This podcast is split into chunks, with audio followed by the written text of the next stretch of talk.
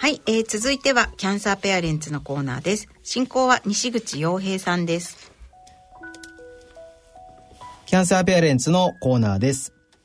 このコーナーでは子育て中のがん患者の方に、えー、体験を語っていただきます。今回は花木祐介こと花木祐介さんにお話を伺ってまいります。よろしくお願いします。よろしくお願いします。はいえー、進行は私、えー、西口洋平です。花木祐介こと花木祐介さんなんですけども、あの、はい、通常ここはあの、えー、ニックネームというか、えー、をつけてご紹介する、えー、ことが今まで、えー、多かったんですけども、なぜこの花木さんはこのニックネームをつけなかったんでしょうか？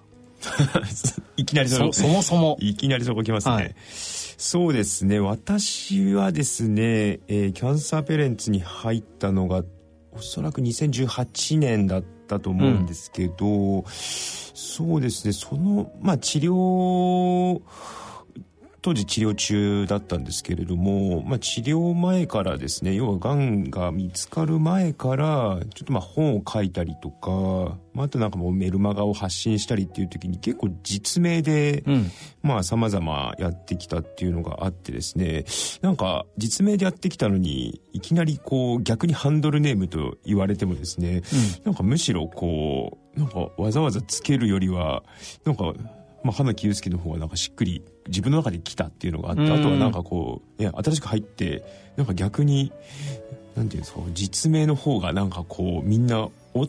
なんか新しいの来たなみたいなふうになんか目立つのかななんて思ったので、うん、ちょっとそれで登録できんのかなと思ってやったらね送信できたので、うん、なんかそのままそれが通ってフルネームで言ってるっていうようなはい、そんな感じですね、えーと、今キャンサーペアレンツは3500人ぐらい、うん、えーと、会員の方がいらっしゃるんですが、はい、えーと、花木さんのように、えー、本名で登録されてらっしゃる方っていうのは、後にも先にも、えー、花木さんだけ ですね。なんであの作戦としてはもう成功ですね。完全に目立ってます。あれで。はい。まあ誰か続いてくれたりするのかななかなかね。あのまあ僕もあのねあの西口洋平で活動してますけども、うん、キャンサーペレンツの中ではグッチという、はい、えー、ニックネームつけてやってるぐらいなんで、んなかなかあれですねあの、ニックネームは何ですかって聞いてるのに、花木祐介ですってここまでこう主張する人は、なかなかいらっしゃらないので。ああ、そうですね。ちょっと空気ね、はい、読まずにやってる感じは ありますけど。全然いいです。いやいやいや。はい、なるほど。ありがとうございます。まあそういう、あの、今日は花木さんにお話を伺ってまいります。はい。よろしくお願いします。はい、お願いします。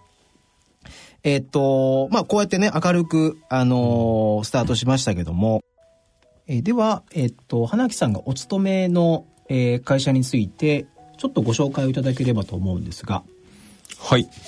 えー、私はですね、今、えー、TPEC 株式会社というですね、えー、東京の上野に本社がある会社に勤めているんですけれども、えー、この会社がですね、まあ、医療関連の、えー、サービス会社になっていてですね、今創業30周年を、まあ、迎えてですね、えーまあ、活動してるわけなんですが、まあ、例えばですけど、電話の健康相談だったりとか、あとはセカンドオピニオンですね。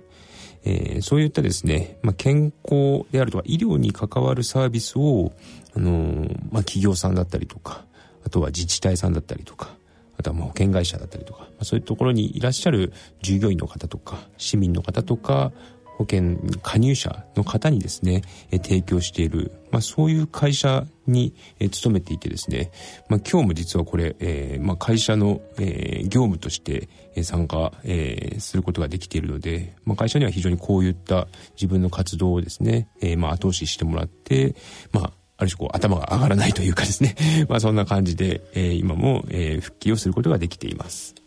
えっ、ー、と、花木さん自身も、えー、がんのご経験があるとはい、えー、いうことなんですが、えー、っと、癌が分かったのは、さっき話してましたけど、2018年17年の11月でしたね。2017年の11月に、はい、えー、癌が分かりましたということですね。はい、それが分かるこうきっかけみたいなものって何かあったんですか？はい。そうですね。えー、っと、2017年のょうど一月前の10月のことだったんですけど会社であの全社勉強会っていうですねちょっとまあ大きなホールで全社員が集められてやる勉強会があってですね、まあ、そこに参加してたんですけど結構こう3時間4時間のなんか長丁場の会なんですよ、うん、で私結構やっぱりそういうのずっと人の話聞いてるのちょっと 疲れてしまう タイプでですね、うん、まあ、ついこう頬杖ついたんですね。こう頬杖を、はいはいはい、右側のこうあの首あたりをですね、うん、こう手で押さえてたんですけれどもその時にですねちょっとこの辺りちょっとこの辺りって言ってもラジオで分かりづらいと思うんですけど、はい、首の右側の、はい、耳の下あたり、ね、耳の下あたりですかね、はい、でこの辺りがなんかポコッと腫れていてですね、うん、でなんか大きさとしてはピンポン玉あ、そんなに大きかった。ぐらいの腫れがここにあってですね、ちょっとこの大きさの腫れ、今までなかったなっていうので、うん、ちょっとまあ心配になってですね、まあそれから耳鼻咽喉科にちょっと通って、うんで、ただその耳鼻咽喉科では、まあちょっと、まあ風邪でしょうかね、なんでしょうかね、ということで、触診してもわからなくて、まあひたすら抗生剤をですね、うん、こう、週替わりで飲まされたんですけれども、うん、あの、なかなかそれでも腫れが引かないものですから、うん、まあ精密検査をじゃあ、念のため、ちょっと総合病院で、あの、受けといた方がいいかなっていうことで、自分で紹介状書いてもらって、で、お願いしてですね、で、まあ、あの、総合病院にかかったんですよ。でそこで、まあ、検査をしてで1週間後に呼ばれて、行ったらですね、まあ、まさかの、まあ、がん宣告っていうことですね、えー、それが11月だったんですけど。これが11月。ええ。ー、これは何でしょう？その腫れがあると。分かった時には、まさかがんだなんて思ってないわけですよ。思ってなかったですね。まあ可能性としてあるのがまあその可能性のもの、うん、可能っていうのはあのね、海というか、はいはいはい、可能性のもので、まあ、ちょっとできたりもするとか、うん、あとはまあ最悪万万が一で悪性リンパ腫も結構ここにあの首にでき出てきたりするらしいんですけれども、うん、ただそれはなかなかまあちょっとね他の症状でなんかこう寝汗をかくとか、うん、すごい熱が出るとかっていうことがまああのなんかこうなんていうんでしょう合併して悪性リンパ腫っていう可能性はあるかもねみたいなことでそういうのはなかったので、うん、まあ大丈夫だろうと思ってですね、まあまさか本当にねがんはないだろうけどでもやっぱりちょっと時が経過するにつれて、うん、なんとなくこうね、まあ、そうは言ってももしかしたらなんかね,、まあね、危険なというか、うん、非常にねもっと大きな病気なのかなっていう。で結果としてですねその首の方のがんっていうのがこれ転移転移がんだったんですよね、うんうん、で実際のその原発層は喉、うんまあ、中咽頭と呼ばれるところなんですけれども、うん、まあ、中咽頭がんで、えーまあ、リンパ節プラス、えー、頸部リンパ節首の頸部リンパ節転移っていうのが、うん、まあ、正式な、えー、確定診断で言われた内容だったんですけれども要は首の方はこれ転移してここにあったと。まさか喉にねそれが原発層があったなんていうのは全然自覚症状もなかったですしまあちょっとそういう意味ではびっくりっていうかですね本当になんかこうまさかね自分がなんていうね、そういう時期だったなと思いますね。自覚症状はなかったんですね。うんまあ全くなかったかと思うまあ今思えばですけど、うんまあ、例えばちょっとこう喉がイガイガするなとか、まあ、まあ、花粉症かなとか、うん、あとまあ疲れやすいな。でもまあこれはちょっと残業してるからかなとか、まあ、そのぐらいの程度ですよね、まあ、日常のちょっとこう、まあ、疲れた程度のなんとなくまあ症状はありましたけどそれがなんかこうまさかがんだにつながっているなんていうことは全く思わないですし、特に当時私38歳でね、うん、まだ30代で働き盛りでで結構こう健康診断とかも、まあ、ほぼ欧例だったりとか。あとは、えー、会社が結構あの健康とか医療に関連する会社なので、うん、まあ、健康診断プラスあのがん検診とかもオプションで無料でつけさせてくれたりしていて、うん、結構やってたんですよね、まあ、大腸だったりとか胃だったりとか、うん、っていうのもチェックしてたんで、まあそういう意味ではかなりそれで安心感を持っていましたから。そうですよね。えー、それでなんかそれをまたすり抜けてね、うん、喉に感があったなんていうのはね、本当に寝耳に水というか、そうか、えー、そんな感じでしたね。あの、まあ当然その、ね、予兆がないというか、うん、そういう中でこう告知をされるわけですけど、うん、告知の時っていうのは、はい、えっと、どういうこうシチュエーションで告知を受けたんですか、そうですね。シチュエーションは私一人で呼ばれて、呼ばれてというかじゃあ来週来てくださいって言われて、はいはい、分かりましたと。でなんかまあ家族とかね何かあったら呼ぶだろうとか勝手に思っていて、うん、一人でまさか告知されないだろうなっていう勝手な印象を持っていたんですけれども。なんかそうですよね。なんか大事な話だからご家族も一緒にとかって言われそうな、ね、そうそうそう。そういうなんかこうなんとなく予感めいたものがあって覚悟を持っていったらそうだったっていうのを想定したらですね、うん、もうもう普通に呼ばれあの1週間後行ったら、うん、まああのちょっとね、えー、あんまり良くない結果なんで聞いてもらっていいですかみたいな ことで、うん、まあ、最初こう前置きがあるわけですね。そうですね、はいはい、うん。でまあ実はっていうことでそのまさに今お伝えしたような、まあ、まだその時は確定診断はついてなかったんですけど、うん、まあほぼほぼそうでしょうみたいなことを言われてでまあその話になると思ってなかったんで本当なんかこう頭がよくね真っ白になるとかって言いますけど、うん。うん、私の場合真っ暗っていうかですね、うん、もうなんか四方八方が閉ざされた感じっていうんですかね。うん、なんか例えば、まあ、子供がいるんで、ね、子供のことどうしたらいいんだとか、家族のこととか、まあ、お金もそうですし、あとね、自分のキャリアとか仕事のこととか、なんかそういうもののこう、なんか描いていた道が全部なんかそこで閉ざされてしまったっていうような、なんかお先真っ暗な感じが一瞬あって、でこう、病室でこう頭をね、抱えながら、えー、えー、マジっすか？みたいなことをね、先生の前でもう本当になんか人目もはばからずというか頭抱えて、はい、でまあ何分何分ってことないんでしょうね。多分ね自分では長く感じてますけど多分何数秒間、うん、そうやってやっていてで先生から「ね花木さん大丈夫ですか？しっかりしてください」みたいな ちょっと大事な話これからしたいんで聞いてください。みたいなことを言われて、うん、まあふと我に返るみたいな。ことはありましたけどでもまあ大丈夫ですかって言われてもね いやいや大丈夫じゃないですよっていう感じじゃないですか、うん、だから本当にその時のことは、まあ、今でもよくこうね人前というかなんかセミナーとかで体験談をしゃべることもありますけどやっぱりそのね、そこで出すスライドというか、ね、パワーポイントの資料、真っ暗なスライドを出して、ね、こんな風なね、感じでしたみたいなことをね、言う時はやっぱり当時のことを思い出しますね。うん、なんかこうね、今お話ししてると、そんなにこ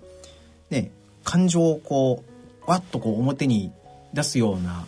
タイプじゃなさそうな 感じもこうするんですけど、その時こう頭を抱えた、はい、なんかそそういうことって今まであったんですか？なんかそういう、ううわーみたいなこと？ああ、いや、なんか多分、人前ではあんまりないですよね。私もおっしゃる通り、あんまりこう、感情を表に出さないタイプというか、うんうん、それこそなんか、昔サッカー部だったんですけど、ゴールを決めても喜ばないみたいな。あ、いますよね。いますいます。なんかそういうなんか、しれっとしてる。ま、お前もっと喜べよみたいな。いや、まだ勝ったわけじゃないからみたいな。はいはいはい。いますいます。まあ、気を引き締めていこうぜみたいなタイプで、はい、結構ね、そういうなんかあんまりこう、喜ばないというかね、感情を表に出さないタイプな自分としては確かに、その時はもう本当に。出ちゃったわけですね。ですね。思わず、マジっすかみたいな感じで。うん出ちゃいました、まあ、出ちゃってるというか止められないっていうんですよね。うん感じでしたね。それをこう頭ぐっと抱えて、うん、なんかこう涙とかそそういうのもあったんですか？いや涙はなかったですね、うん、その日は、うん、その日はというかその言われた時は、まあ家に帰って一人になってちょっとやっぱりこらえきれなくなったっていうのはありますけれども。まあそこまではなんとか。まあ午前中に告知をされて、うん、で午後から出社して要は会社に会社行ったんですね。行ったんですよ。まあ上司にも、まあ、午前中ちょっとあのちょろっと検査の結果聞いてきて、うん、午後からはすぐ戻りますからみたいな。でまあ報告一応まあその万が一のことはないと思いますけど一応まあこういう検査してるんで、うん、まあ、結果出たら報告しますねっていうことは言っていて、で、まあね、そこからじゃあ何て言おうかっていう、あとは誰にどこまで言おうかとかね、いろいろとやっぱり、うん、まあ、現実戻るとやっぱりね、会社の中ではちょっと気丈に振る舞わなければいけない状況だったんで、うんうんうん、まあそこまではしっかりしていて、で、家に帰ってそうですね、まあ子供立ち寝かして、うん、ねまあっていうそうですね。まあやっぱり夜はねちょっとこうね来ますよね。そうですね。一人だったらちょっとねなんかやっぱり感情が込み上げてきますよね。そうですよね。そうか。でもまあそういうショックなことがあった後にねなんか僕とかだったらもう会社にも行きたくないというかうん。まずはそっとしててくれみたいな なんかあの感じにもなりそうですけどそれはやっぱりこう会社に行こうと、はい、いうことは別にそこはもう、まあ、行くって言ったしとりあえず行こうみたいなそうですね。そこはあんまり迷いはなかったですね、うん、まあそうだな。まあ、会社と病院がちょっと近かったっていうのもあって、なんか今更ここまで来て帰るわけにもいかないなっていう感じもありましたし、なんかそうですね、まあ告知された時もそうですし、やっぱりまあ私、それから3週間ぐらいして治療のために休職をしたんですけど、うん、なんかそれまでの間もやっぱりその、やっぱやりかけの仕事だったりとか、うん、どうしてもやっぱり引き継がなければいけない業務だったりとか、うん、まあもろもろやっぱり約束をしたこととか、ね、やっぱり自分の責任でやらなければいけないことっていうのが、なんかそういうのがなんかやり残してるだったりとか、なんか人にね、まあ迷惑かけるにしても、やっぱ言ったところまではちゃんとやりたいみたいなことはなんか優先順位としては高かったので、逆にそこはどうなんかこうきっちりやらなきゃなっていうかね。うん。まあ最低限そこぐらいはっていうこれから迷惑かけるわけだしっていうような感じで。なるほど。うんなんかそこをこう放棄するっていうのはなんか考えなかったというか。うん。結構その仕事に対するこう優先度は高かったわけですね。そうですね、うん、まあそうですね。結構やっぱりそういう意味ではあれかもしれないですね。あの、要はその告知された瞬間も、ね、子供のこととか、家族のこととかの中にやっぱり仕事のことっていうのが、うんうん、なんかそういう時って普通ね、もっとやっぱりこう、根幹的というか、なんかね、やっぱり、あの、家族だったりね、やっぱりそういう、まあ一番大事なものがだけが出てくるんじゃないんですかみたいなことなんか聞かれたこともあるんですけど、はいはいはい、いやでもやっぱり仕事のこともやっぱりそこで自分は思い描いて、うんうん、まあまあやっぱり自分なりには一生懸命やってきたわけだし、うん、なんかねそこはなんかすごい、うん、なんか出てきましたよっていう話はするんで多分無意識のうちに、うん、またね転職その時してから1年半ぐらい立った時に告知をされてるんですけれども、やっぱりちょうど慣れてきた頃だったっていうのもあるんですよね。まあこれがまた結構ね、ずっと一社で長く勤めていたとか、まあ逆に入ってすぐとかだったらまた違ったかもしれないですけど、うん、なんかようやくこう関係性もうまくできてきて、さあいよいよこれからみたいな、なんかそういう時期だったっていうのもあるので余計に悔しさは大きかったか。なっていう感じがします、ね、いろいろやりたいこともいろいろあって、ね、これからやっていくぞっていうタイミングだったわけですね。そうですね。なんかそういうこうタイミングで言うと、まあ、さっきちょっと話出ましたけど、なんか誰にどんなふうにその状況を伝えるのかみたいなことって、ね、多少こう難しさもあったかもしれませんけど、はいはい。そこはどどんなふうにこう、まあね、告知受けて会社行って、ね、検査結果を伝えるわけじゃないですか。はいはいはい、その時はその、誰にどんなふうに伝えられたんですか？そうですね。その時は、えー、まず最初に、まあ、上司ですね。うん、まあ、上司にはもう結果が出るって言っていたんで伝えました。うん、で、そこから、まあ、上司が、やっぱりまあ、なんとか自分にできることがあれば支援したいっていうことで、うん、まあ、一肌脱いでくれてですね、うん、まあ、あの、うちの会社、TPEC っていう会社なんですけど、うん、まあ、あの、結構電話相談やったりとかですね、あとはセカンドオピニオンだったりとか、まあ、そういうサービスを、まあ、企業さんとか、あとはまあ、あの、自治体だったりとか、あと保険会社の付帯サービスとかにもついてたりするんですけど、うん、まあそういったサービスが社員も使えるんですよ。っていうので、まあじゃあ使えるものはとにかくね、あの使ってみたらどうだっていうことで、うん、まあ結構関係部署の方、例えば看護師のね、カウンセラーの方だったりとか、あとはまあ人事担当だったりとかっていう、まあ結構そういったまあ主要なメンバーにこう私をつないでくれて上司が。でそこでこうまあね伝えてよければ伝えるけどいいって言って、まあ、伝えてもらってそこからこうまあ主要な方とのパイプができてですね。あと当然まあどうあの同じあのお仕事してる、まあ、メンバーだったりとかあと私が営業ではなかったんですけどやっぱり営業担当と結構密に連絡をしてやり取りをしていて営業からこう仕事をもらってでそれをこうさばいていくようなまあ、あの、仕事をしていたので、やっぱそういうステークホルダーになる営業担当を中心としたメンバーには早めに、ちょっと来月から多分いなくなるんで、ちょっとまあ、あの、いろいろと引き継ぎを今していきますんで、すいませんが、みたいなことで、なるべく業務に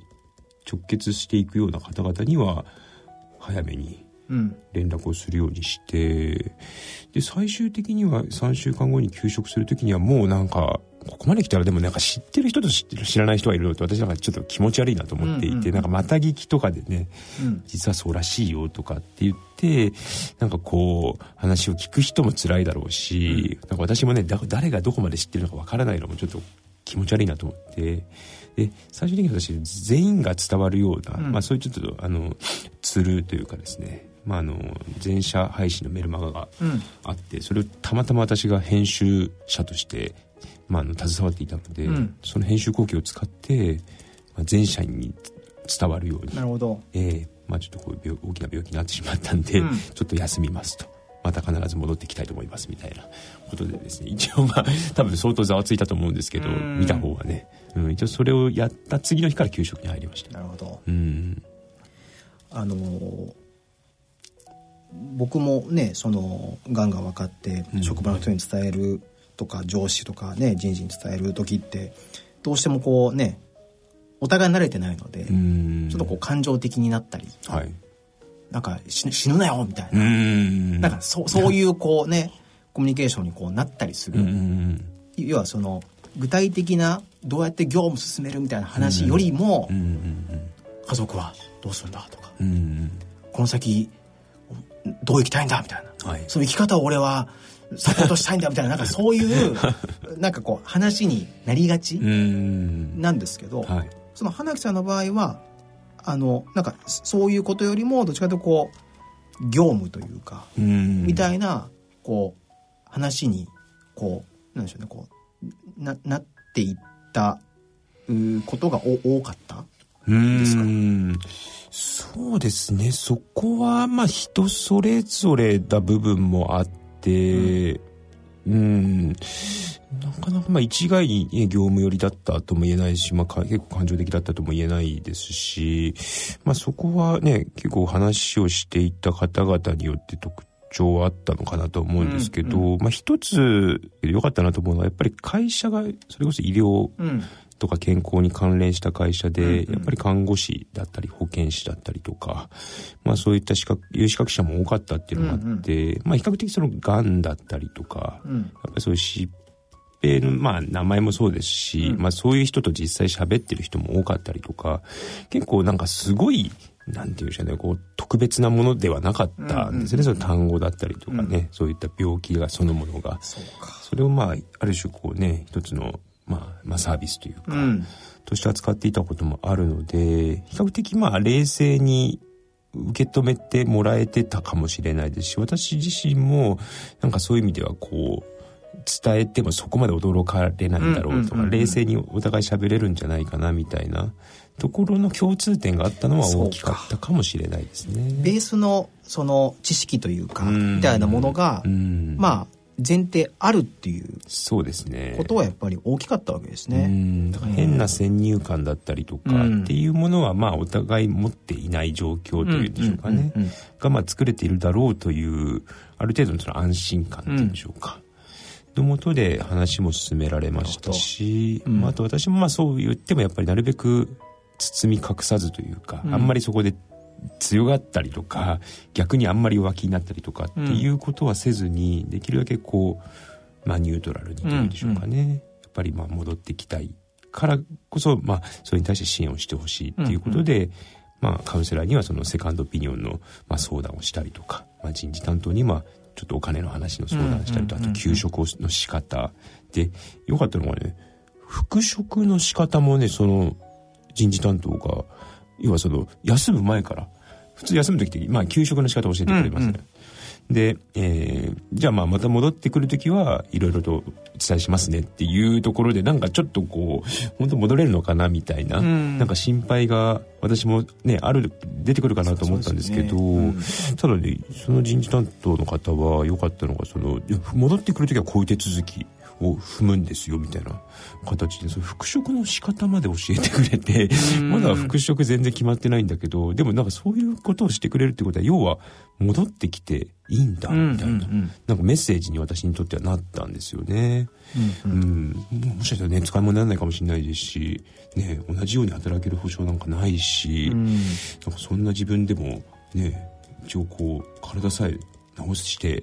ちゃんと診断書持ってくれば戻してもらえるんだみたいな、うんうん、なんかそこってすごい大きなモチベーションになったなっていう。なるほどな、えー、思いましたね。なんかそういうねなんかこう先々のことを周りがこう考えてね、うん、サポートしてくれるっていうのはなんかいいですよね。こっちがね、うん、先見えない中なのに、うん、ね、周囲がそうやって先のことを考えてサポートしてくれるっていうのは、うん、なんかこうね頑張ろうって思いますよね。そうですね。うん、そこはすごいやっぱり、まあその医療関連だからっていうところだけではなくて、うん、やっぱりそういう制度は整っていたんですけど、やっぱりそのソフト面っていうんですか、うん、そういう制度をちゃんとね、使わせてもらえる環境だったりとか、まああとは結構嬉しかったのが、あの、寄せ書きを私は休職してすぐに書いてもらって、えー、それこそその会社がすごいやっぱりイベントとかね、うん。うん、そういう人を大事にする会社なんでなんか大納会っていうのがちょうど12月私が告知されたのが11月だったんで12月に大納会があって、はいはい、なんかそこで、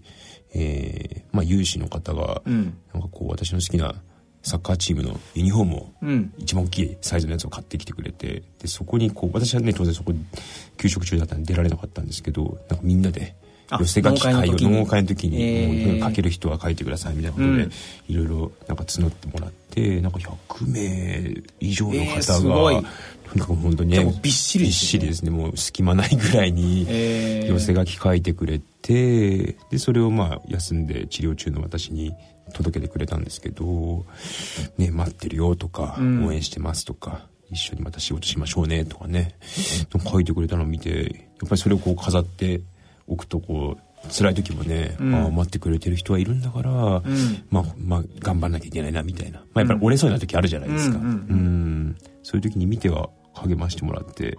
で、今でもね、やっぱりそれは、こう、まあ、ある種こう財産っていうかね。そうですよね。うん。としてやっぱりこうね、まあ、洗わずにずっと持ってますけど、そうなんです。やっぱりそういうのがすごいやっぱありがたいかったというかやっぱりね気持ちの部分というか。うん。なんかそういう部分がある意味こうなんかねまあ気持ちとかなかなかその辺ってこう治療結果になかなかねその目に見える形で成果としてつながっているのかって分かりづらい部分であるんですけど、間違いなく私はやっぱりそういった応援してくれる人はいるとか待っててくれる人はいるとかっていう環境はそれこそじゃあ定期的なねそういったちゃんとした治療をしっかりやりきろうとか、うん、薬はちゃんとね、なんかこう休まず飲もうとかですね、うんうん、なんかそういった治療に向けたこう姿勢としてはね、やっぱり前に向かわしてもらえるもんなんじゃないかなとは思いますよね。よね。うん、めちゃくちゃいいですね。そうですね。まあちょっとね、他社さんがどうなのかはちょっとわかんないんで、ね、比較はできないんですけど、まあ個人的には、うん、まあこの会社にそれこそ転職1年半後に告知されたっていうことでね、うん、その、ね、なんかこう、その、なんていうんでしょうかね、分かってそこに入ったかのような、なんか導かれたかのような感じもありますけれども。なんかそんな感じすらする、なんか流れですもんね。ねえ、そうなんですよ。まあまあ、そういったね、一応、まあ、ありがたい環境で私はやらせてもらうね、両立と、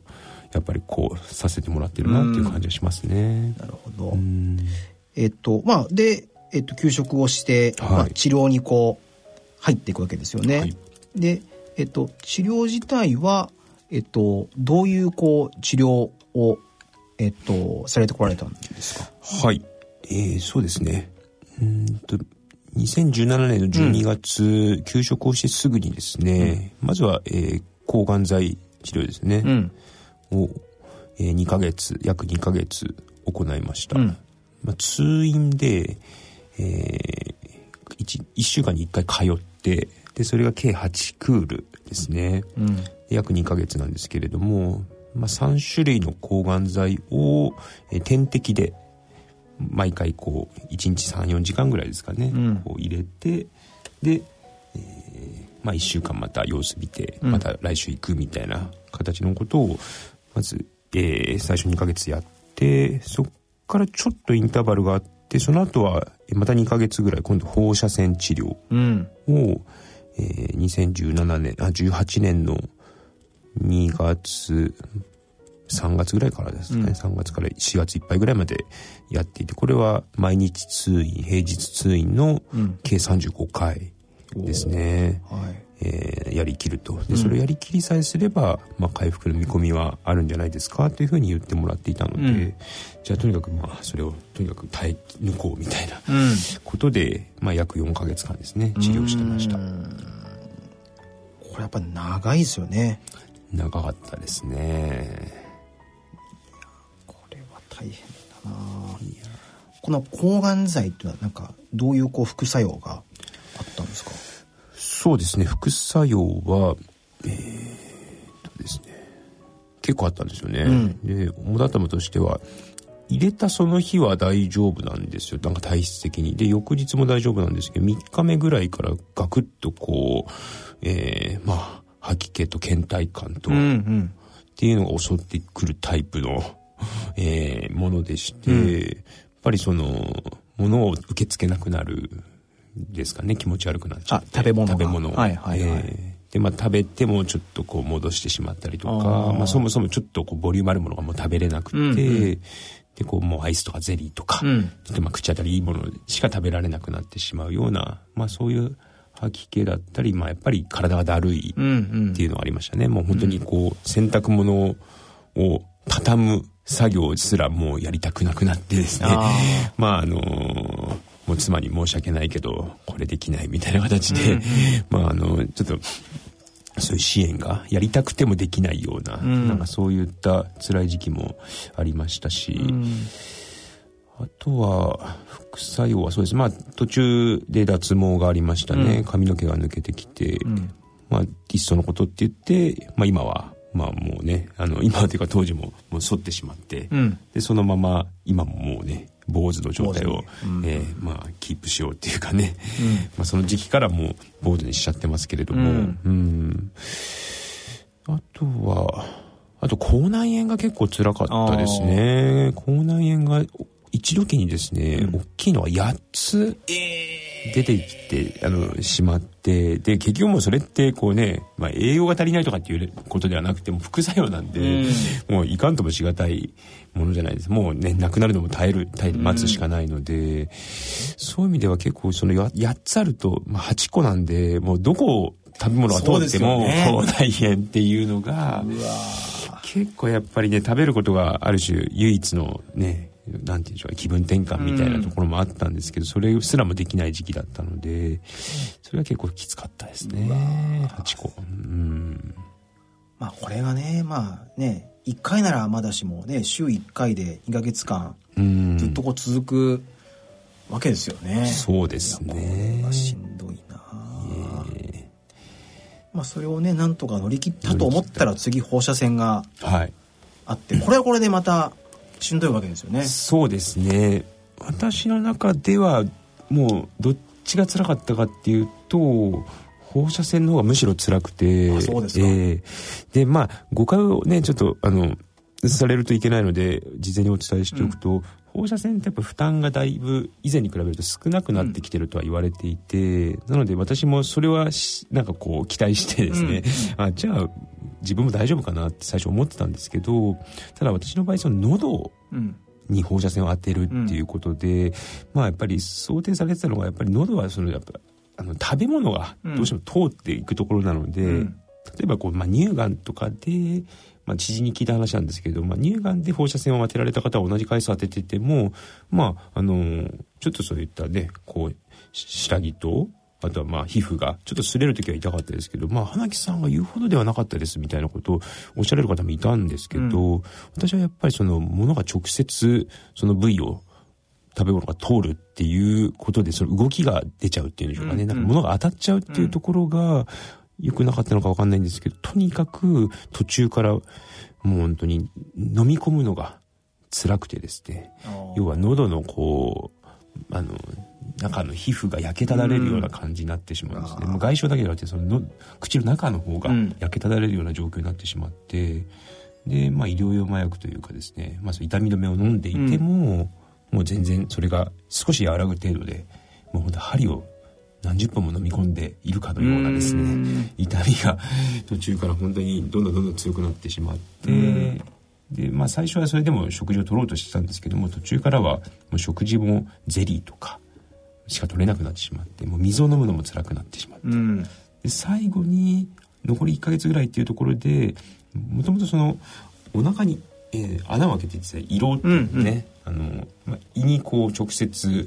管からですねあの栄養剤を入れるという方法が、まあ、取れるようにしていたんですけどもうさすがにちょっとも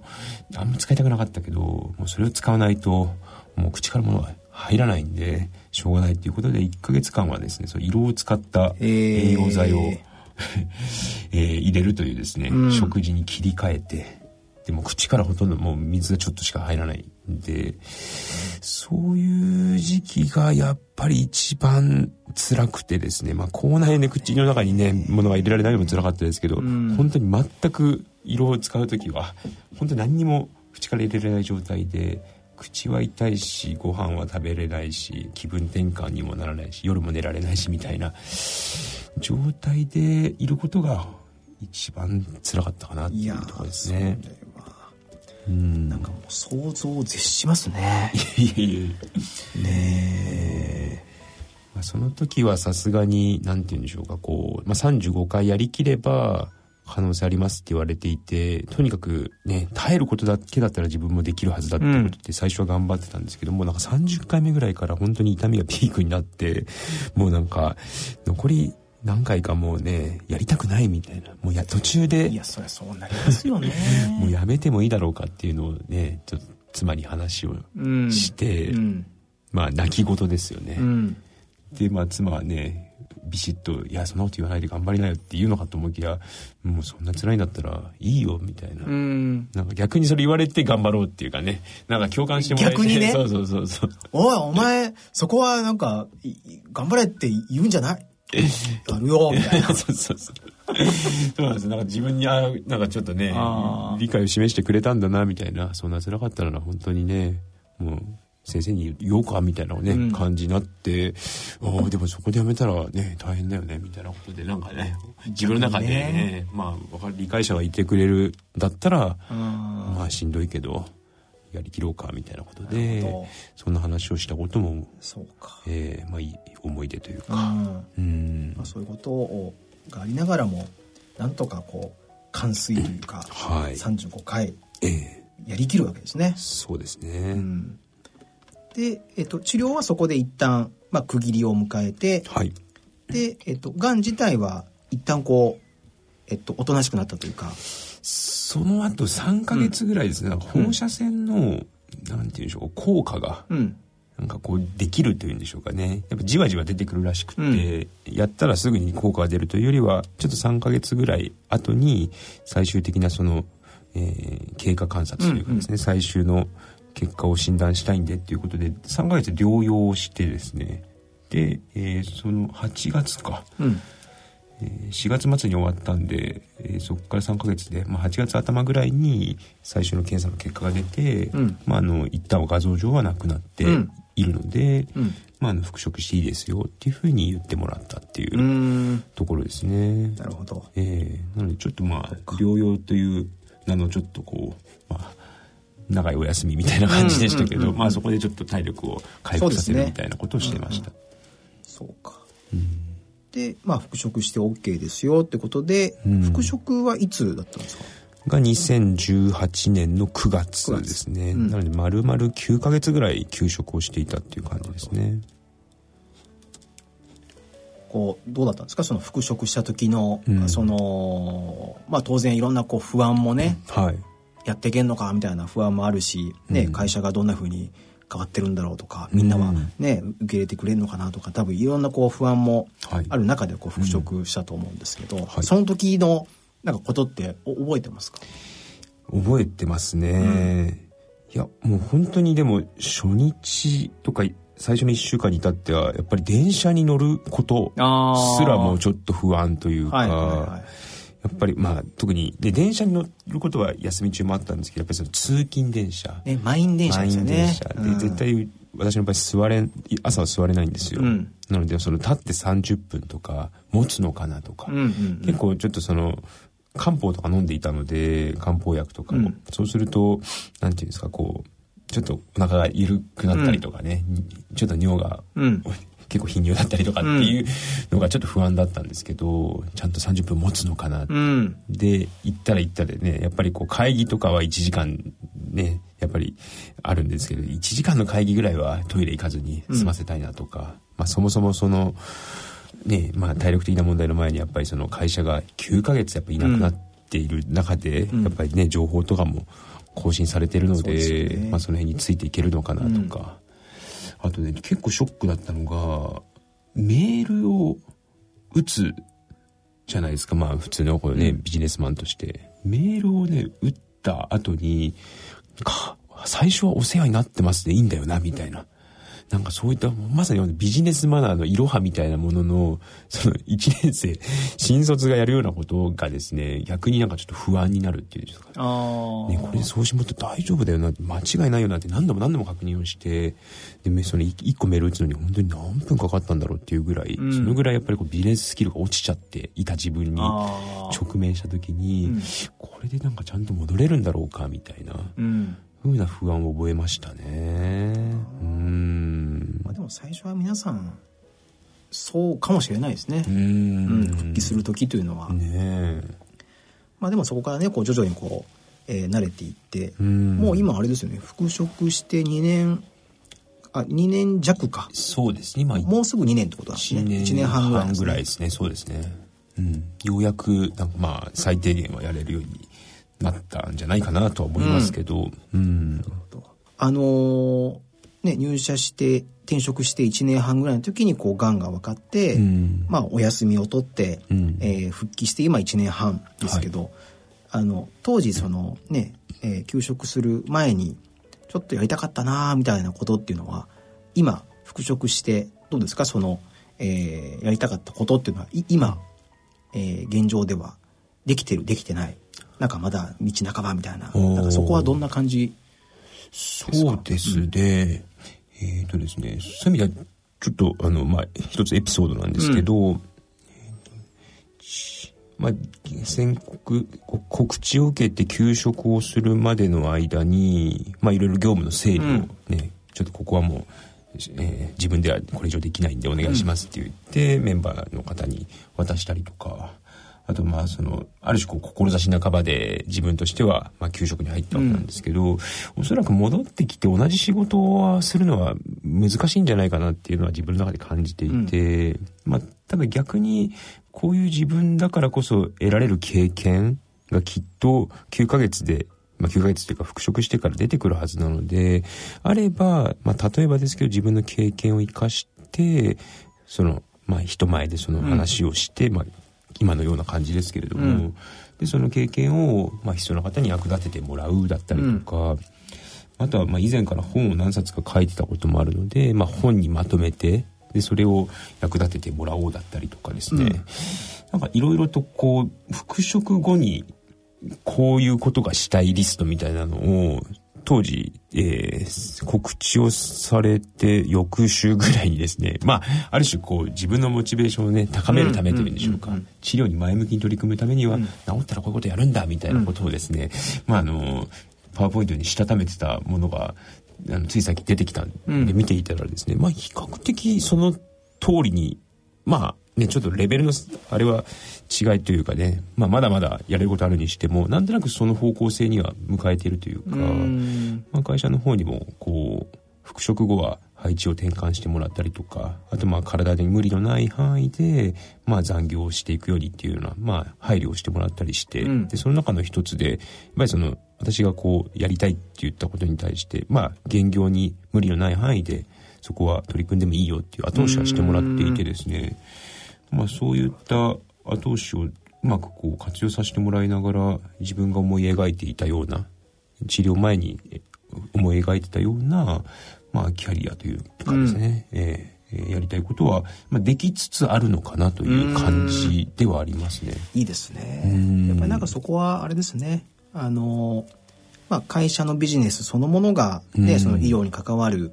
えー、ことであるということもやっぱりすごく大きく影響していて、うん、まあその花木さん自身の経験を何かで生かしたいとい。うことに関しても、ね当然そのビジネスとね全く関係ないことだとひょっとすると会社としては、いやそれはもうちょっと時間外にやってようという感じになるかもしれないところが、ねそれはねあのビジネスにもフィードバックできることかもしれないから応援するよっていうふうに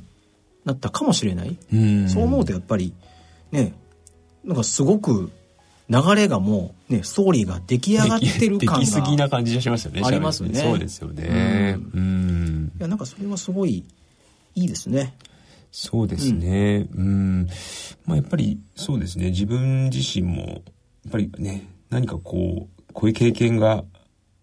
なんかなければもっとこうだったのにみたいな、うん、なんかそういったこう、まあマイナス思考にどうしても陥りがちな時期もあったんですけれども、うん、ただなんかね、それを嘆いてもまあ、始まらないというか、まあ、なってしまったものはもうしょうがない、うん、であればなんかその逆にピンチをどうチャンスに変えようかとか、うん、なんかそれをむしろねやっぱ希少価値としてなんか役立てられないかなみたいなことをまあ多分当時ねやっぱりこう苦しみながらもそういうことを、まあ希望としてこう見つけて、でそれに向かってまあコツコツ治療したりとか、で復職後もまあ今でこそやっぱりそういうね人前でお話をする機会だったりとかなんかインタビュー受けたりとかっていう機会も増えてはきたんですけどやっぱり復職後半年ぐらいはもうやっぱりなもうある種何もするなじゃないですけれども本当になんか無理しないでっていうね、うんうん、何かあったら大変だからっていうことで、うん、私はやっぱり、ね、いる以上は何かしないと、うん、やっぱり申し訳ないっていう気持ちではいたんですけれどもやっぱり周りが全員知ってるだけにあんまりなんかねちょっとこう負荷をかけないようにっていうことでかなりこうブレーキをギュッと踏まれてしまっていた、まあ、いい意味で踏んでくれてたんでしょうけど私としてはちょっとそれが歯がゆい時期もあったので、うん、そういう意味ではようやくそのブレーキがだんだん緩くなって、うん、まあ、今は、まあ、花木もねだいぶ、まあ、経過観察はしているとは言っても、まあ、だいぶ動けてきてるみたいなんでっていうことで、うんうん。うん、だいぶそういった仕事を振ってくれるようになってまあようやく今ね、形ができつつあるかなっていうところですかね。まあ、ちょっと今はねあの仕事の話をちょっと中心にお話をお伺いしてきたんですけど、はい、あのちょっとね、ご家族の節々で出てきえー、ことについて、はい、ちょっと話を、えー、聞いていきたいんですけど、はい、えっと、まずそのまあがんが分かりましたと、まあ、一人でこう聞きに行ったわけですけど、うん、一人で聞いた後、はい、まあすぐ会社行って、はい、会社の皆さんに伝えて、まあ、家に帰って、うん、えー、ご家族の皆さんにはその時に伝えた。んですか？えっ、とですねその日の翌日ですかね。翌日。その日はね妻とすれ違いになってしまったので、うん、翌日に私がちょっと午前中だけ出社をして、うん、で妻はその日休みだったので、うん、午後私が休んでちょっと話しますと。言ってですね。まあちょっとその SNS とかではもうねちょっとこうなってしまったみたいなことは伝えていたんで、まあ、情報は知ってもらってた上でただその先生がどう言われたかだったりとか、うんうん、まあ、今の心境っていうことでそう、えー、確かねそう火曜日の午後とかだったですね。やっぱりそのダイニング、うん、ダイニングテーブルにこう二人でこう向かい合ってですね、うん、沈黙が流れる中、うん、重苦しい雰囲気の中で、うん、まあね、えー、改めてこうねがんになってしまってみたいなことを私が口を切って始めたんですけど、うんうん、でもやっぱりあれですねそのやっぱがんという言葉の重みというんでしょうか、うん、やっぱそこが、うん、まあ、妻にとってもやっぱ大きかったみたいでその2文字が出るたびにこううんってなんかこう涙が出てくるみたいな感じで、まあ、見ててもちょっと辛そうでしたけど、でまあね、まあそれでもやっぱり最終的には、ね、治るように頑張って、まあ、あの、やっていきたいと思うから、ね、うんうん、応援をよろしくみたいなことで、まあ、一旦はその話はね、えー、終わったわけですけど。なるほど。えー、そうか。あの、さっきの話の中で、まず、えっと、会社の人と SNS に、がんですってことを、こう、上げてたってことなんですよね。えー、でそう会社は会社でもう直接伝えて、うん、でそう妻はねちょうどその当日にまあそうですね、まあ、妻の名誉のためにあんまり言い過ぎちゃあれなんですけどちょっとこう外出していて、はいはい、で、えー、まああのその日はほとんど夜まで帰ってこなかったんで、うんうん、それでまああのもうなんかこう何かね結果出たら絶対連絡をしてこいっていうふうに言われていたので、まああんまりねちょっとやりたくはない方連絡でしたけど、うん、まあね言われてたのに連絡がなかったらないってそれはまた怒られてしまうので、まあどうも最悪な結果まあ最悪の結果っていうのは当時悪性リンパ腫だったんですけど、うん、まあ最悪な結果に近いまあほぼ同じような感じの結果になりましたみたいな。そうまあ、そういうちょっとこう上辺の情報だけをまずは伝えておこうと。うんえ、でまあ詳しくはまたねその日の夜か明日か伝えますが、みたいな感じで、まあ、とりあえずちょっとあんまりよね状況が厳しいんで、申し訳ないみたいな、うん、ことを伝えましたね。うん、まあ当然こう向こうもあっと、うん、どういうことなんだろうと、はい、いうことでまあね重苦しい雰囲気の中でこうダイニングテーブルにこう座るわけですね。まあショックですよね。まあね、まさかって感じですよね、本当にね。うん。そうか。まあその奥さんとは、えっ、と、主にその治療の話というか、まあこういう病気でこういう治療をやっていく予定でみたいなことをこう話を。そうですね、うん、まあちょっとその後確定診断をつけるのにまた別の病院に転院するんですけど、うん、まあそこでまた結果ねあの要は遠隔転院してないかを、うん、まあ見たりとか。でそれによって最終的に治療法決まるから、うんうん、まあちょっとそういったもろもろまた検査があるんで、まあちょっと場合によっては付き合ってもらってとか。でそれによって最終的にはどこで治療するか決めてこうかみたいな話をして、うん、うん。まあなんとかこうね、まあ、とにかくこうやることはあるので、まあ、それに向かって一歩ずつやっていこうみたいなことをね、うん、一応まあ私もこう努めて冷静に言おうとはしてましたけど、うん、でもやっぱりね妻にしてみたらそれちょっとあんまり多分耳に入ってなかったんじゃないかなって。ね。ね受け止めるの精一杯というかなのでまあそうですよ。ね。やっぱ私いないところでもちょっとこうね涙をしたりとかっていうことが結構あったとは聞いてますんで。うん。それはそうだと思います。うん。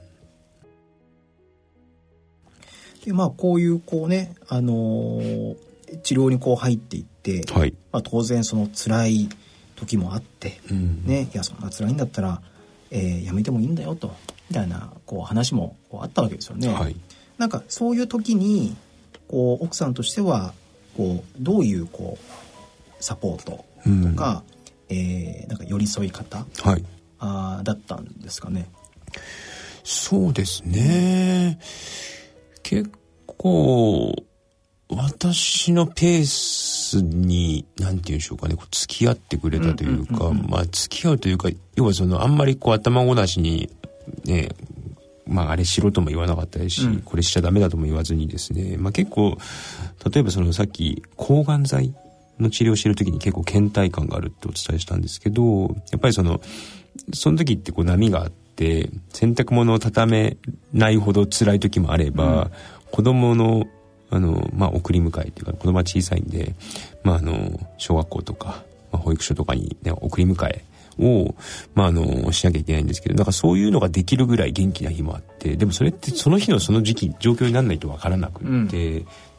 そういうのって結構なんか、まあ、妻はやっぱりこう、ちゃんとやるならやる。本来はね、本来のタイプは、やるならちゃんとやってほしいし、できないんだったら最初からできないって言ってくれば私はやるみたいなタイプなんですけど、その当時はもう、その時に、できるんだったらやってくれればいいし、できないんだったらやらなくていいし、とにかく自分のペースでややってくれればいいからっていうのでなんかかなり私のその要は自主性を重んじてくれるっていうんでしょうかね。うんうんうん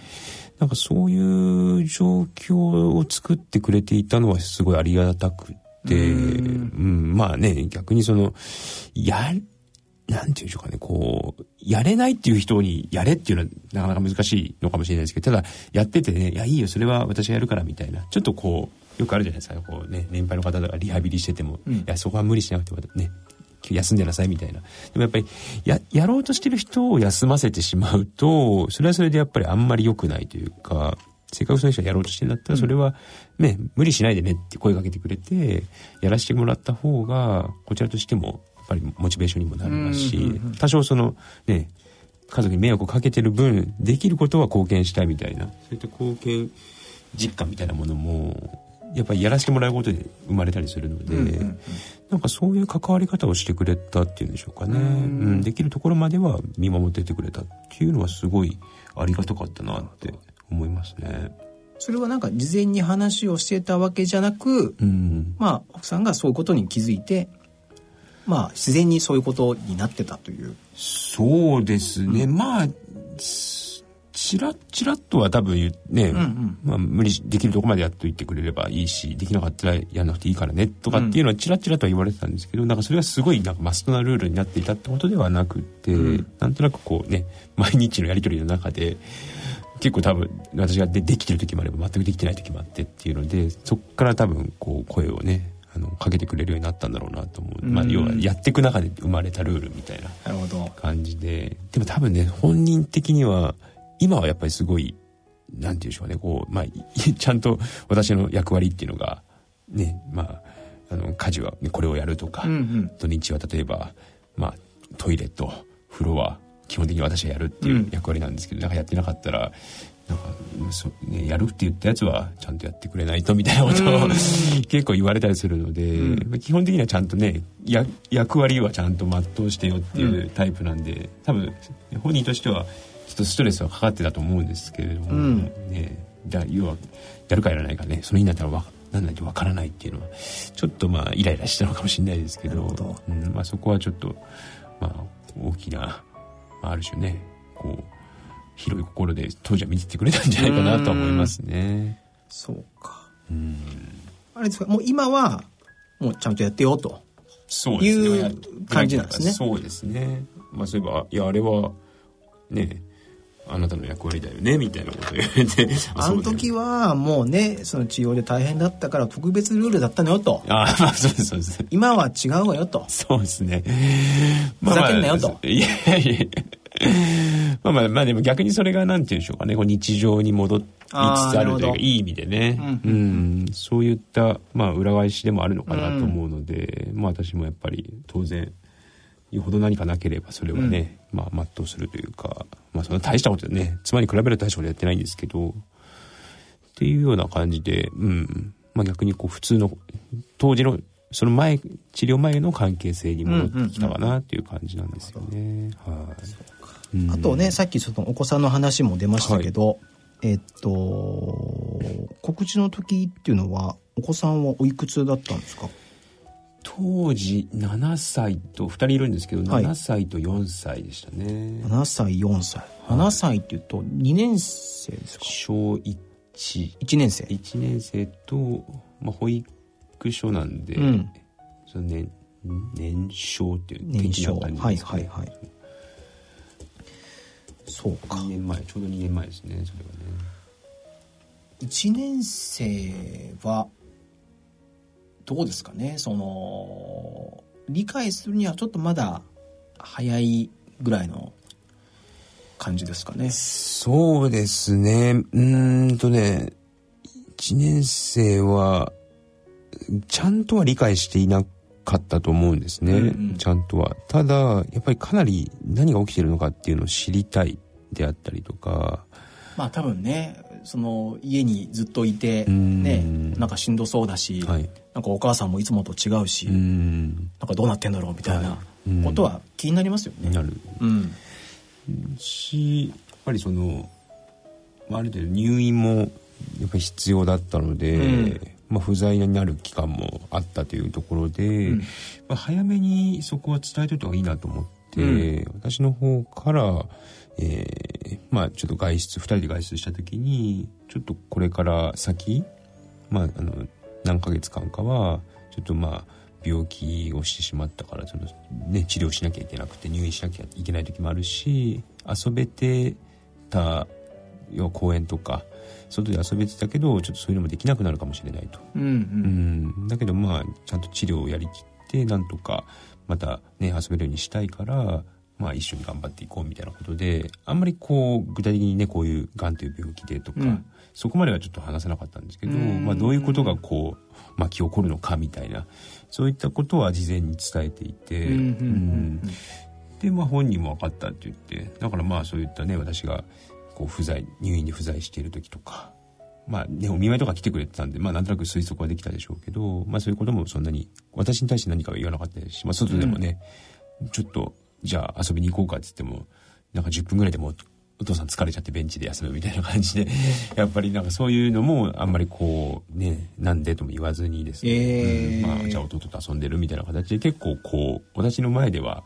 気丈に振る舞ってくれていて、うん、うん、でまあ妻の前ではねちょっと、まあ、弱音を吐いたりとかもしたみたいですけどね、うん、なんかね入院中とかも何日も帰ってこないとお父さんも帰ってこないんじゃないかとかって言ってなんか泣いちゃったりとか、っていうのもあったみたいですけど。まあまあでも、まあ、頑張ってくれたのかなっていう感じですかね。男の子ですよね。あ二人ともそうなんです。男、うん、はい。そうか。それはえっと二人でっていうのはこう息子さんと二人でお出かけをした時に伝えたということですね。そうですね、えー、あれが何でしたっけね。そうちょうどその、まあ、宣告は受けて治療する前ですかね、治療先をき、考えている検討している時にちょうど私がそのサッカーが私も好きで、うん、息子も好きなんでそのサッカーの試合を一緒に見に行って、はいはいはい、でその帰りがけとかに話したんですよ。うん。でまあこういうこともちょっとできなく当面はできなくなるかもしれないけどとかっていう話をして、うん、うんそうですね。でその時はなんかね私はいつもサッカーとか行くと電車とかに行く時はお酒を飲むことが多かったんですけど電車でですか？あのサッカーのそのスタジアムで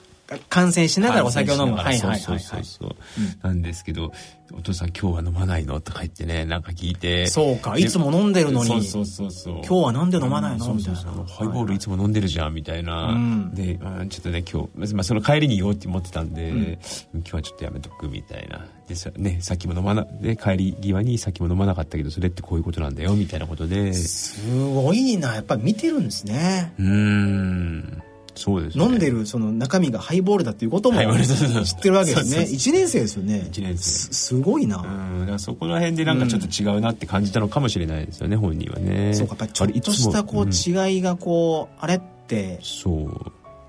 そうなんですよそれはやっぱり先に言っとかないとなんかねこういう大事というか絶対気づきますからね。そうですよね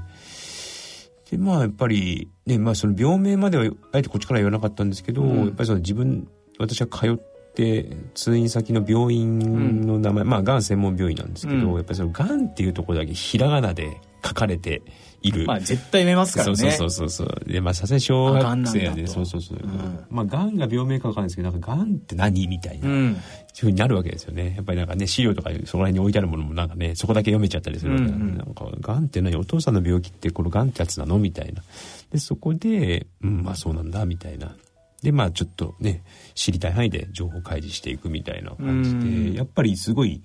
本人は気に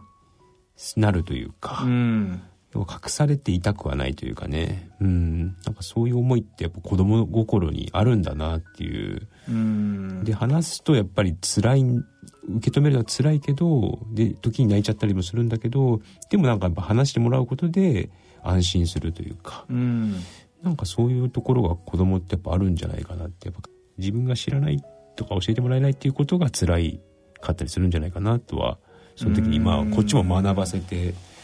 もらいましたけど、ね、なるほどな、まあ、家族の一員でしょと。いうなんかね子供ながらにそういう自覚というか、みたいなものがやっぱり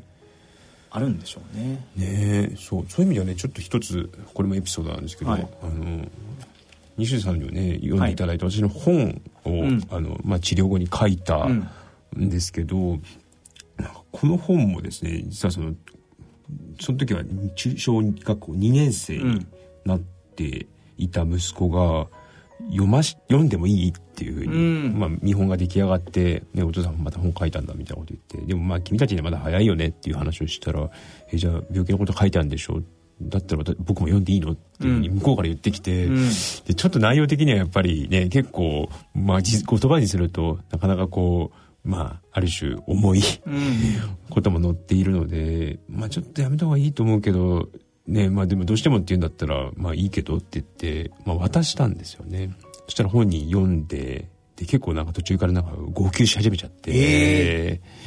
ー、でやっぱりそのねある種そのね死ぬっていう言葉だったりとか、うん、やっぱそういったなんかこう読める感じで辛いものがなんか出てくると、ちょっとなんかこう打ってきちゃうみたいで、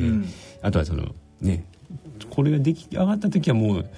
えー、復職してたんですけどやっぱりその当時のことはなんか多分思い出されてきちゃって、うん、なんかその、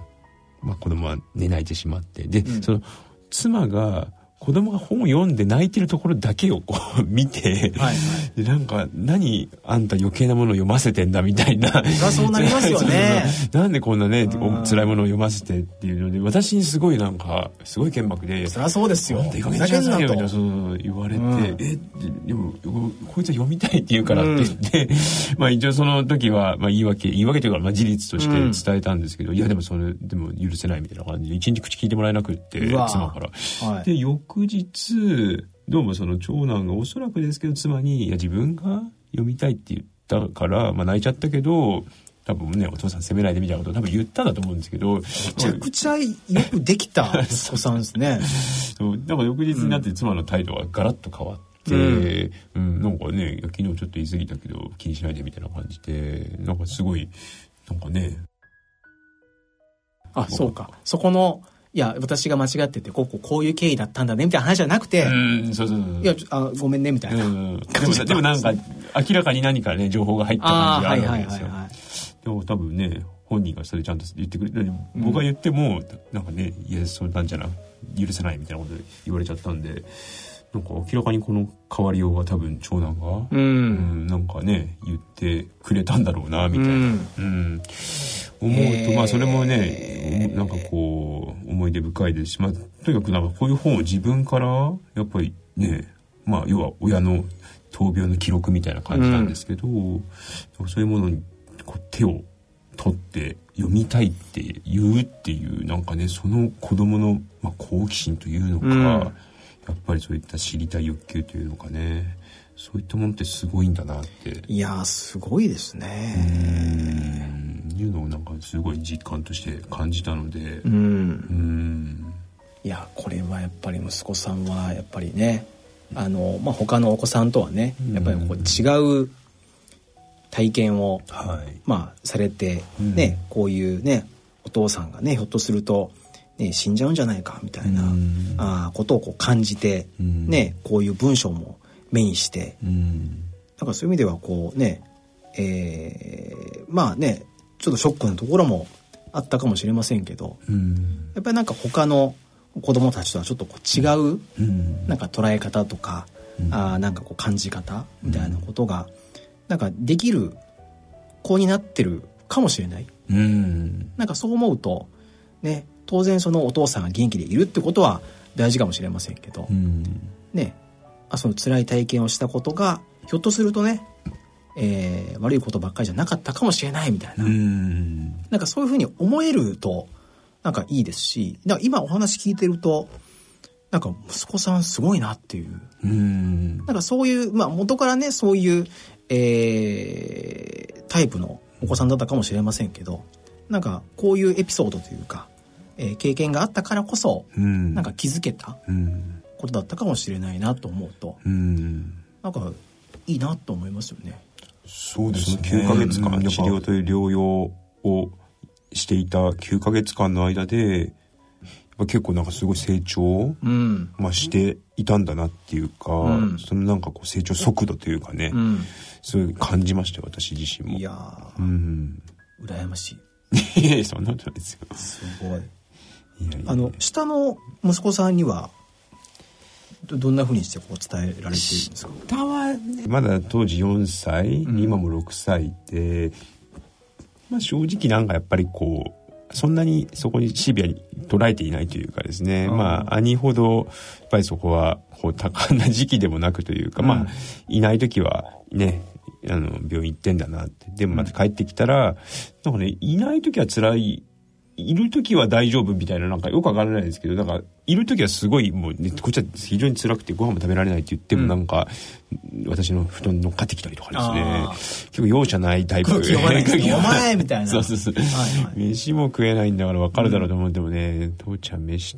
ねご飯食べようよみたいなことを平気で言ってくるようなタイプで、うん、まあまあでもそういうのはそれはそれで逆には妻なんかはすごい救われた部分はあるのかなっていうかね、うん、みんながドヨンとしてるよりはやっぱりそういうちょっとね空気読まないぐらいの方がいた方、ね、みんなね空気読んでなんかふーっとしてるよりもん。なんか一人ねこういう子がいて ああとかってやった方がちょっとこうね空気は柔らかくなりますよね。そうですよね。うん、結構そこはやっぱりね、まあ親族とかもやっぱりちょっとあんまりね気軽に言葉も発せられないような空気感でもやっぱり彼だけはね結構こうワイワイやってたんで、うんうん、まあ、そういう存在も、まあ、ある種貴重というかね、うん、うん、まあ、いずれまた大きくなったらまあ、またこの本を、ね、読むんでしょうね。そう、ね、僕も読みたいとかって言ってこう読んでね、はい、また多分ねお兄ちゃんとはまたちょっと違う感じ方をするのかもしれませんけど。そうですね、まあ、一応高校生ぐらいになったら読んでもらえるようなまあそういうちょっとこう、手紙形式で書いた本なんですけど、うん、うん、まあそのぐらいまでには読んでほしいなとか思いますけどね一回ぐらいは、うん、そうか。やっぱなんかそのご家族こう、はい、みんなでねあの治療をこうね乗り切って、うん、えー、今があるみたいな、うん、なんかそういう感じはしますね。そうですね、うん、まあ団結力というかね、うん、まあ、そこはやっぱりまあ、今ちょっとまたこう喉元すぎればじゃないですけど、うん、まあそれはちょっと私自身も気をつけなきゃいけないんですけどやっぱりその時はこうねそれこそワンチームじゃないですけれども、うん、なんかそういう雰囲気でやれたのかなっていうかね。まあありがたいことですけれども、うん、うん、そんな気がしますね。まあねその辛いことがあるからこそね、えー、一つになってみたいな、うん、でまた普通に戻っていくとまたね普通の家族に、はい、そこをまた戻っていくわけですから、うん、またなんか違う努力が必要になってきますよね。まあ、そうですね。ね、うん、まあでもそれがね、えー、なんかこう、えーまあ、仕事もそうですけど社会的にもこう復帰ができたというか、うん、なんかそういうこう実感が出てくる瞬間でもありますよね。はい、うん、わかりました。あの、まあ、仕事の話とか、ご家族の話、はい、えー、伺ってき、えー、ましたが、そうですね。何かこのがんの、えー、体験を経たことによって、うん、なんでしょうね。あの、なんかどういうこう気づきとか、うん、えー、なんか新たな発見というか、うん、なんか、もしくはなんか今に生かせてること、みたいなことってなんかどんなことがありますか？2つあって、うん、で1個がまあありふれてるかもしれないですけど、うん、やっぱりその当たり前のことは、うん、当たり前ではなくてありがたいことなんだというですね、うん、ことを改めて実感として気づけたなというのが一つですね。はいで、まあ、特に私の場合はやっぱりその食事を取れない時期が結構治療中長かったのでやっぱりご飯を食べれるってなんてありがたいんだろうみたいな、うん、ね。まあそれがちょっとこう本当になんていうね普通にご飯が美味しいなっていうレベルじゃなくて本当になんか例えば3日3晩何も水すらも飲んじゃいけないっていう時期があったりとか、うん、やっぱり本当に食べたいけど胃ろうで流し込んで終わりっていうね、えー、そういう時期もあってであとは味覚障害もあったんですよ。あの放射線をやってると途中でも何食べても砂を噛むようなそういった味覚が全く機能しない時期もあったらです。わけなんですけどそうするとまあ今多少後遺症はあるんですけど、うん、まあそれでもやっぱりまあ9割方治っていて、まあ、何でも好きなものをまあ、好きなだけ今食べれる状況、うんうん。これってなんてありがたいんだろうっていうことをついつい忘れがちなんですけど、ん。やっぱこういうふうに話すとやっぱり当時のことを思えばね、うん。今ってなんてありがたいんだろうってこれは当たり前と思っちゃいけないなっていうことだったりとか、うん。あとねそういう子供と遊ぶ公園に行くとかっていう当たり前の日常もやっぱり治療前とかはねちょっとまあ仕事も疲れてるし土曜日は寝ていたいなみたいなことは思ってましたけど、うん。やっぱり最近はねいつまた遊べなくなるかってやっぱ分からないので、うん。そういった意味ではそういった日常もやっぱり大事にしていかないとっていうかね、うん。その瞬間瞬間をやっぱり精一杯ね楽しむ時は楽しんでいかなきゃいけないなみたいなやっぱりそういうありがたみっていうね、でうん。私のは結構その字を書く時漢字であるが難しいっていう書くのは好きなんですけど、うん。やっぱりそれってやっぱりそうあることってその簡単なことじゃなくてやっぱりそうあることってやっぱり難しいことっていうかね当たり前じゃないんだよっていうことをやっぱりふとこうね、えー思い返すようにしてるっていうのが一つですね。でもう一つがですねこれは、まあ、最近もやってることなんですけどやっぱりそのなるべくこういつ何があるかわからないのでやれる時にやれることをやっておくってやりたいことをやっておくっていうんですかね、うん。うん。っていうことは常に意識をしていてですね、うん。まあ、本を書くというのも治療が終わってすぐにまた何,、ね、何かある書けなくなるかもしれないからと思って結構こうわさわさと、えー書いて形にしていったりとか、で、まあ、最近はあの会社に許可を取ってですね、まあ、あの社団法人を立ち上げるなんていうことをして、まあ、それもまああのなかなかあのねなんて言うんでしょうか、まあ、ずっとやりたかったというよりはなんかやれるチャンスがうん。出てきたんでだったら今のうちにやれることをやってみたいなっていうことでちょっとこういいやっていう感じで足を踏み込んでるんですけれどもなんかそういうことあとこういったねラジオに出さ出させてもらうみたいな機会だったりとか、まあいろいろとこうチャンスとかそういった機会があるならできる時にどんどん取り組んでみようと。うん。でやらずにやっぱやっとけばよかったとかね。うん。なんかそういうふうに思うぐらいだったらまあ失敗してもいいから、ね、取り組んでみるとか。なんかそういうことはすごい意識するようになりましたね。本当にいつ何があるかわからないっていうことから言ってですね。でまあ後悔はできるだけしたくないなっていうのはすごい以前にも増して以前はちょっとまあそうは言ってもまだね子供も小さいしとか、うん。どうしてもなんか自分に言い訳をして先延ばしにしたことがあったんですけどなるべく先延ばしにやっぱしてもやらないなんか言い訳じゃないって言い訳というかね、うんうんうんやらない理由を探してくっつけてるだけなので、うん。じゃなくてどうやったらできるかなとかねやっぱりこうそういったなるべくその時にやれるならやっちゃおうみたいな、うん。ことは意識してますね。なるほどな、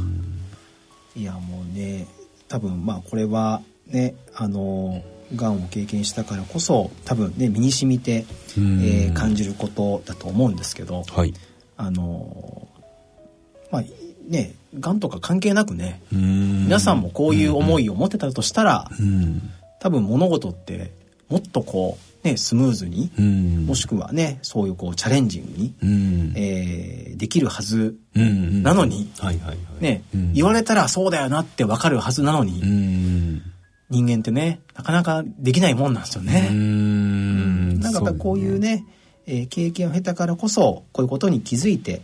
えーきちっとその、えー目の前の物事を大事にして、うん。えーアクションすると。みたいなことっていうのは、多分その経験を経た人たちのこう強みかもしれないですよね。うん。